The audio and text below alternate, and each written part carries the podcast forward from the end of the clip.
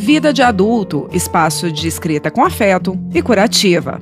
Olá, essa é a terceira temporada dos podcasts do Vida de Adulto. Eu sou Renata Varandas e nessa terceira rodada estamos falando dos impactos da pandemia do coronavírus Durante esse período de isolamento, que parece que não vai acabar nunca mais, recebemos muitos textos sobre os inúmeros sentimentos que vieram e ainda vêm à cabeça e ao coração.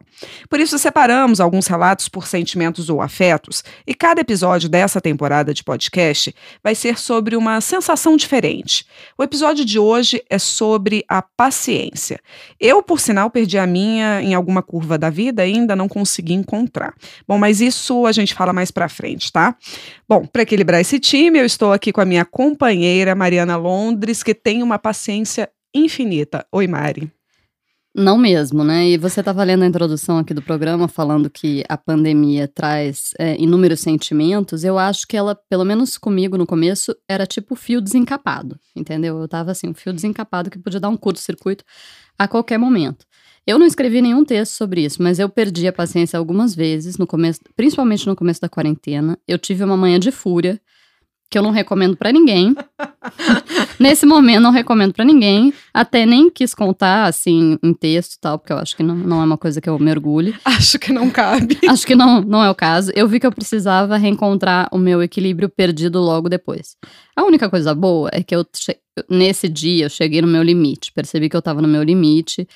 E eu juntei os caquinhos e, e fui me reencontrar e me reequilibrar. Eu queria saber de você, Rê, que teve que lidar com a convivência próxima, com o namorado, três cachorros no espaço apertado. Em que momento você teve muita paciência e quando que você perdeu a paciência? Um momento que eu tive muita paciência, eu ainda estou esperando aqui na pandemia. Estou achando que está curta ainda a pandemia, então eu acho que ainda vou ter paciência. Não tive muita paciência em momento nenhum, para te falar a verdade. Agora, o que me fez perder a paciência por exemplo, dentro de casa, essa divisão de trabalhos domésticos que sempre me faz perder a paciência, porque como é uma coisa que eu não gosto de fazer, então eu sempre acho que se eu tô fazendo mais do que o outro, eu estou sobrecarregada. Então você já viu que isso daí sempre dá um problema também. É, esse foi a origem do meu, da minha manhã de fúria, deixa eu te contar. Foi, foi por causa de divisão de tarefa doméstica também, enfim. Que eu acho que é uma constante na vida das famílias, né? É uma constante, o tempo inteiro você tem que ficar é, pedindo, ainda mais a gente no papel de mulher que eu acho que é pior ainda, porque é, vence uma carga, assim, eu não sei de onde que os homens tiram, que sei lá, que a gente nasce com um chip que, ah, elas são boas em tarefas domésticas. Não, não, é tudo igual.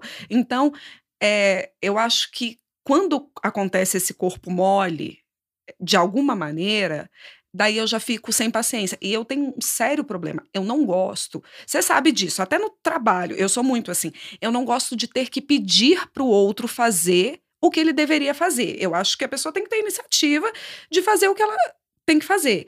Aí, Até porque senão a gente vira a chata do. A ch... da, pedindo coisa para todo mundo. Tipo, Exatamente. Tipo, dando ordens e tal, e também não é o caso. Né? E aí eu acho chato. Aí, dentro de casa, aí você. Aí o outro não se moveu. Aí você pede. Só que aí o meu tempo também ele é muito curto. Na hora que eu pedi, já é para a pessoa estar tá fazendo, entendeu? Não é no tempo de cada um. Eu tenho esse problema, não sei respeitar o tempo de cada um. E aí, isso de fato dá problema. Agora, uma outra coisa que me tirou muito a paciência também, nesse período de, de pandemia, foram os, o, o posiciona, foram os posicionamentos das pessoas, por exemplo, nas redes sociais. Que todo mundo se acha cientista político, todo mundo se acha no direito de opinar e falar a bobagem que quiser, ou disseminar fake news que quiser. Ou se acha cientista mesmo, né? Exato, sim, ou cientista mesmo, né? Da vacina, sabe tudo e tal. É, isso também me irritou bastante, assim, esses posicionamentos que iam totalmente contrário ao que a ciência dizia e as pessoas replicando isso e não ajudando em nada, sabe? E eu digo assim, de coisas muito próximas, por exemplo, grupo da família. Ah, não, porque a gente não vai se vacinar sabe? Um, umas bobagens assim que você fala, gente, onde é que essas pessoas estão vivendo? Que bolha é essa? Então, isso também me tirou muito a, a paciência, me tira ainda durante a pandemia. Gente, desculpa, tá? O desabafo, pronto, falei. E agora quem a gente. sabe a gente tem alguns recados aqui, quem ouvir é... talvez possa entender alguma coisa. Exatamente, fica a dica, né? Bom, então agora voltamos à programação normal, depois desse desabafo. E o nosso primeiro escritor do Vida de Adulto, já que foi dele o primeiro texto publicado por um homem no Vida de Adulto, o Enio Vieira, ele escreveu um texto na pandemia sobre a arte de esperar. Mari, lê um trechinho pra gente, por favor. Com o coronavírus veio a novidade da quarentena e do isolamento social. As pessoas se acostumaram à hipermobilidade, à circulação por vários locais de uma cidade e às viagens de um país a outro. Eu já acordei um dia na Rússia, peguei um voo de 16 horas, desci em Brasília e peguei imediatamente um carro para ir a uma confraternização de família no interior de Goiás. A volta ao mundo em menos de um dia. A mesma mobilidade trouxe o coronavírus, que viaja nos corpos das pessoas. Sai de um indivíduo para se alojar em outros três. Há tempo se usa a metáfora da contaminação nos mercados financeiros para as crises violentas e paralisantes. O que esse vírus provoca é justamente uma interrupção brusca dos mercados e do tempo. A vida terá de ficar imóvel, estática. Para se manter vi viva, parou subitamente o relógio do mundo. A pergunta que muitos fazem é por quantos dias, semanas ou meses o imobilismo ainda terá de durar, até que desapareça o vírus. Depressivos têm relação tensa com a passagem do tempo. Podem aguentar horas ou dias, porém não suportam a ansiedade do próximo minuto. O escritor Jason Farman conta uma história interessante. Cinco minutos é o tempo máximo que as pessoas conseguem esperar por uma resposta numa conversa em telefones celulares. Talvez tenhamos perdido a habilidade de esperar. Perdemos a habilidade de esperar? Eu acho que sim. E, e essa coisa da comunicação em tempo real, ela atrapalha um pouco. É, e eu, eu percebi isso muito em relação à maternidade. É, eu, eu tenho um filho de 18 anos e eu, eu reclam, reclamava um pouco que eu achava ele muito dependente, assim, em algumas coisas. Então, por exemplo, ele tinha que ir num. Desculpa. Ele tinha que ir num médico ele não tinha, que ele já tinha ido várias vezes, ele não tinha anotado o, o, o endereço do médico. Então eu estava no meio do trabalho, ele me ligava no meio da tarde, ou me mandava uma mensagem: mãe, estou no Uber para ir no médico, é, qual é o endereço? Um médico que ele já tinha ido, que ele já conhecia, que ele já estava careca de saber. É, e isso me fez pensar o seguinte: é, ele e a geração dele têm acesso aos pais 24 horas. Quando eu tinha a idade dele, eu fazia minhas coisas pela cidade, eu andava sozinha, eu ia em médico, em dentista, e eu não tinha acesso à minha mãe. Se eu precisasse falar com a minha mãe, eu, eu tinha que parar num telefone público, ligar para o local de trabalho dela. Ela trabalhava em vários locais, cada hora estava num lugar. Para um telefone fixo. Para um telefone fixo, deixar um recado. E, ou então pedir para alguém procurá-la. E talvez eu não conseguisse falar com ela. Porque talvez não encontrassem ela, talvez ela estivesse num atendimento. Minha mãe é médica. Então, eu não tinha acesso à minha mãe full time. Então, eu tinha que resolver minhas coisas sozinha. E eu já comecei a me preparar a resolver minhas coisas sozinha. E a geração do meu filho não tem isso, porque a gente tá na ponta do dedo deles. É, basta eles mandarem um WhatsApp que a gente responde na hora. Então, isso deixa a pessoa com um, uma dependência maior. Ela acaba. Ela sabe que ela vai poder te acessar a qualquer momento. É, e eu comecei a me policiar para não entregar tantas informações, entendeu, para ele, assim, e para não atender tão prontamente. Não preciso atender ele na hora, quando não for uma urgência, entendeu? Dá para ele se virar sozinho. E, eu, e, e, e isso, eu tô falando de um relacionamento mãe e filho, mas eu não consigo nem imaginar a ansiedade que é as pessoas que namoram nessa. Tem um. Estão no início de namoro nessa nesse momento, porque o meu início de namoro foi num momento analógico. Então a gente tinha um tempo assim, a pessoa ligava, você falava com a pessoa, aí você ia falar com ela só de noite. E hoje, essa coisa de, de, de, você poder acessar a pessoa o tempo inteiro gera uma ansiedade inacreditável. Porque você manda uma mensagem, se a pessoa não leu e não te respondeu, você acha que ela não gosta mais de você. Qualquer entendeu? 15 minutos é uma ruptura, né? Exatamente. É uma ruptura, acabou o relacionamento. É, não, e qualquer 15 minutos é morte também, né? Eu é. vejo isso muito assim. É, por exemplo, a minha mãe é, me liga, eu não atendo, imediatamente ela manda uma mensagem. Eu te liguei, por que, que você não atendeu? Mas eu também não vou responder a mensagem, porque se eu não atendi. É porque eu não estou podendo falar. é que eu não estou podendo falar, eu não estou acessível. Então, assim, é, vira uma coisa de um imediatismo muito grande, né? E isso realmente gera uma ansiedade horrorosa, né?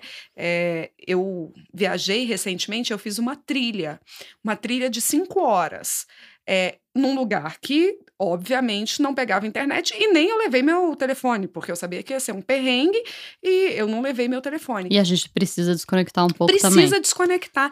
E, e começou a chover muito, era uma trilha, já era uma trilha difícil e caiu uma tempestade. E aí no final, assim, tava chovendo, tava frio, tava ventando, tava tudo. E no finalzinho, assim, um, um dos caras que estava também na trilha virou e falou assim para mim: Nossa, tem cinco horas que a gente não olha o celular. Aí eu falei, nossa, eu não estava nem lembrando do celular, porque minha única preocupação neste momento é sobreviver. Minha única preocupação. Aí ele falou, cara, é engraçado, né? Porque quando você tem preocupações que de fato são importantes, é, você você se desconecta daquilo. Eu não estava preocupada em atualizar um Instagram ou até mesmo tirar uma foto. Não, é, tava tão frio, a gente estava tão exausto, tão cansado que a gente só queria chegar. É muito louco, né? A gente acabou não comentando o, o texto do Enio. É, eu gosto muito de como ele coloca essa coisa dos autores, assim. É, a gente, é claro que a gente está falando de escrita aqui, então eu sempre gosto de, de pontuar um pouco é, do estilo de cada um que manda texto pra gente. E, e o, esse, a gente leu só um, um, trechinho do texto do Enio e ele, ele coloca outras referências também no texto dele, é, que tá lá, claro, no nosso perfil do Instagram. E essa, essa forma de escrever eu gosto bastante, assim, de sempre trazer referência. E o Enio é um cara Enio que lê. Traz. Ele é. é um cara que lê muito, então ele, ele entende muito de literatura e é eu acho maravilhoso. A Miriam Lucy Rezende também falou da paciência necessária na quarentena de uma forma poética e otimista, nos comparando às sementes. Você quer que eu leia ou você lê? Não, posso ler. Então vamos. A paciência da semente é o nome do texto. No, no meio da pandemia, no fundo do quarto em quarentena, o sol de outono bate multicolorido na janela do amor. Indiferentes à distância que propaga os dias e os enfilera, ele, o sol, e seu outono só querem brilhar. Não lhes compete saber sobre o futuro. Ninguém também haverá de lhes cobrar nada além do brilho. Outros, como eu, sabem que é outono, que as cores continuam tingindo lindamente os instantes com seus surpreendentes matizes e que aprender a esperar é aprender a paciência da semente, que sabe que a terra, mais cedo ou mais tarde, há de lhe fazer justiça, fazendo com que cresça em folhas para todo o mistério do sol, da chuva, do vento. Também penso que a quarentena possa ser essa terra a nos fazer sementes. Germinaremos se soubermos guardar o poder da vida que há por dentro, ou seremos confinados para sempre. É forte esse texto, né? Acreditar que esse momento é o de se fortalecer como semente, para poder ter força para romper a terra, e aí finalmente encontrar o brilho do sol, e aí o aconchego da chuva. É o que você também acredita, Mari? A gente está em um momento de for fortalecimento, estamos na terra? Eu acho que a gente está em momento de fortalecimento. Eu gosto bastante desse texto porque ele coloca a coisa da natureza é, faz toda essa comparação com a natureza e a, uma analogia. Tem um, um, pedaço lindo aqui que ninguém também haverá de lhes cobrar nada além do brilho, né? Falando do sol, do outono. É, eu achei maravilhoso. E depois ela coloca essa, essa coisa da semente de germinar. E a pandemia trouxe para gente uma nova relação também com, com a natureza. A gente percebe que a gente, tá, que a gente é vulnerável, que a gente é, teve que parar para o mundo, é, puxa o freio de mão no mundo porque tem um vírus. O vírus é uma coisa da natureza e ele está relacionado com a ação do homem, como o homem trata o planeta, né? Está totalmente relacionado. Então eu acho que a gente, alguma coisa deve mudar em relação à nossa relação com a natureza. Eu acredito muito nisso. Eu acho que esse episódio está muito redondo porque a gente está falando de textos muito bons. O Enio é, é menos poético ao falar da espera do tempo, mas como eu já falei, ele traz essas referências muito boas é, de autores e a Miriam realmente coloca sentimento nas palavras desse texto dela, fazendo essa analogia com a semente.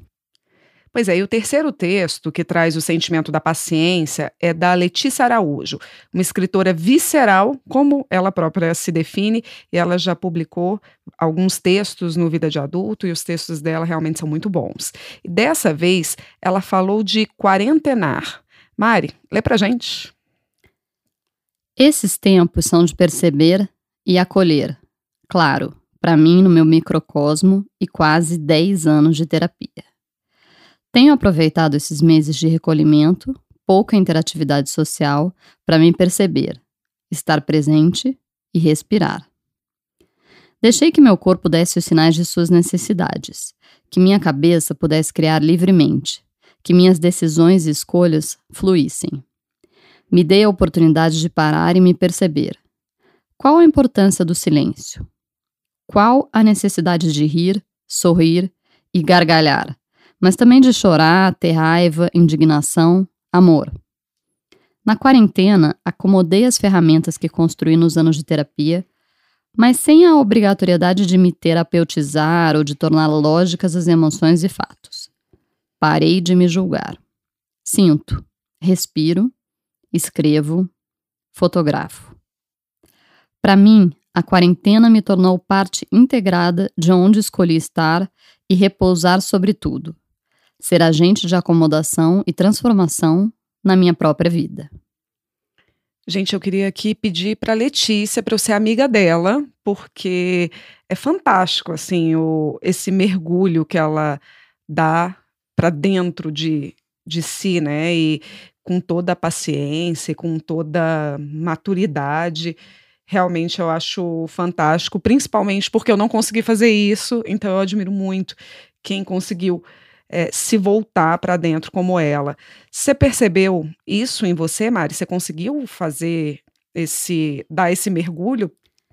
Olha, eu tentei dar esse mergulho, mas tem, quando eu li o texto da Letícia, eu também fiquei com a sensação de que Letícia conseguiu muito mais. Letícia arrasou. Porque ela coloca algumas coisas que, que, que explicam isso pra gente. Ela fala assim, ó, por exemplo, é, deixei que meu corpo desse os sinais das suas necessidades, que a minha cabeça pudesse criar livremente, que as minhas decisões e escolhas fluíssem. Isso já é muito difícil. Você deixar que escolhas e decisões é, possam fluir já é uma coisa difícil. E aí ela também fala que ela tentou é, ela, te, ela tentou voltar para dentro, mas sem, é, sem terapeutizar, como ela mesma coloca aqui. É, sem ficar tentando achar a explicação para tudo e ficar tentando entender tudo. Ela, ela resolveu parar e, e, e sentir, e eu achei Achei excelente. Achei tipo o Renato Russo, né? Sem tentar achar explicação para tudo que sentia, né? Porque tem hora que a gente fica tentando Exatamente. achar definição e um porquê que eu tô sentindo aquilo e não Isso posso é sentir. cansativo também, entendeu? Eu acho que ela, ela resolveu dar um pause ali e foi, foi ótimo. Achei fantástico. Gente, com essa reflexão introspectiva e paciente é que terminamos mais um podcast. Obrigada pela sua companhia, até a próxima. Ah, e conta pra gente o que, que você está achando desse formato de podcast. Se gosta mais assim, se gosta mais da primeira temporada, que, que são os textos lidos e não comentados, ou se prefere a segunda temporada com um debate sobre um determinado tema. A gente está curioso para poder saber, então entra lá no nosso Instagram, que é o underline vida de adulto underline, tudo junto, tá? Eu quero falar uma coisinha. Não, é importante a gente comentar esse, esses formatos do podcast, assim. É, então, na primeira temporada, a gente pegou só textos publicados e colocou uma pequena trilha. Isso era só texto, como se fosse um audiolivro. e os episódios ficaram curtinhos porque os nossos textos são curtinhos. Na segunda temporada, a gente é, fez debates, pegou grandes temas e pegou alguns trechos de textos sobre aqueles temas que tinham sido publicados é, ao longo é, do tempo, juntou em temas e estávamos nós cinco, as cinco é, do Vida de Adulto. Então tinha mais gente e esses debates mais ou menos tinham 40 minutos a uma hora. Essa foi a segunda temporada. A gente não conseguiu gravar muitos debates, até porque veio a pandemia e estava difícil de juntar todo mundo. Então a gente partiu para esse terceiro formato de agora, que a gente está juntando também por temas, mas estamos só em duas e a gente debate um pouco e lê trechos mais longos de cada texto. Então essa é a diferença. E a gente está testando justamente os formatos e por isso que a gente gostaria de saber o que, que vocês preferem. Exatamente. E nessa temporada, como a Mari disse, nós estamos abordando os temas, na verdade, os afetos, dos textos que foram enviados para a gente justamente durante a pandemia e que estarão também no nosso primeiro e-book, Afetos em Quarentena, Escrita Curativa em Tempos de Pandemia. Lembrando que o Vida de Adulto é um espaço organizado por Tassiana Collet, Fabrícia Amu e Juliana Ribeiro. Eu, Renata Varandas e a Mari Londres escrevemos e produzimos o podcast, que é gravado e editado em Brasília, no Duran Studio. Os textos que ouvimos são protegidos pela Lei de Direitos Autorais. Agradecemos também a consultoria dos especialistas do escritório Vipicha Advogados.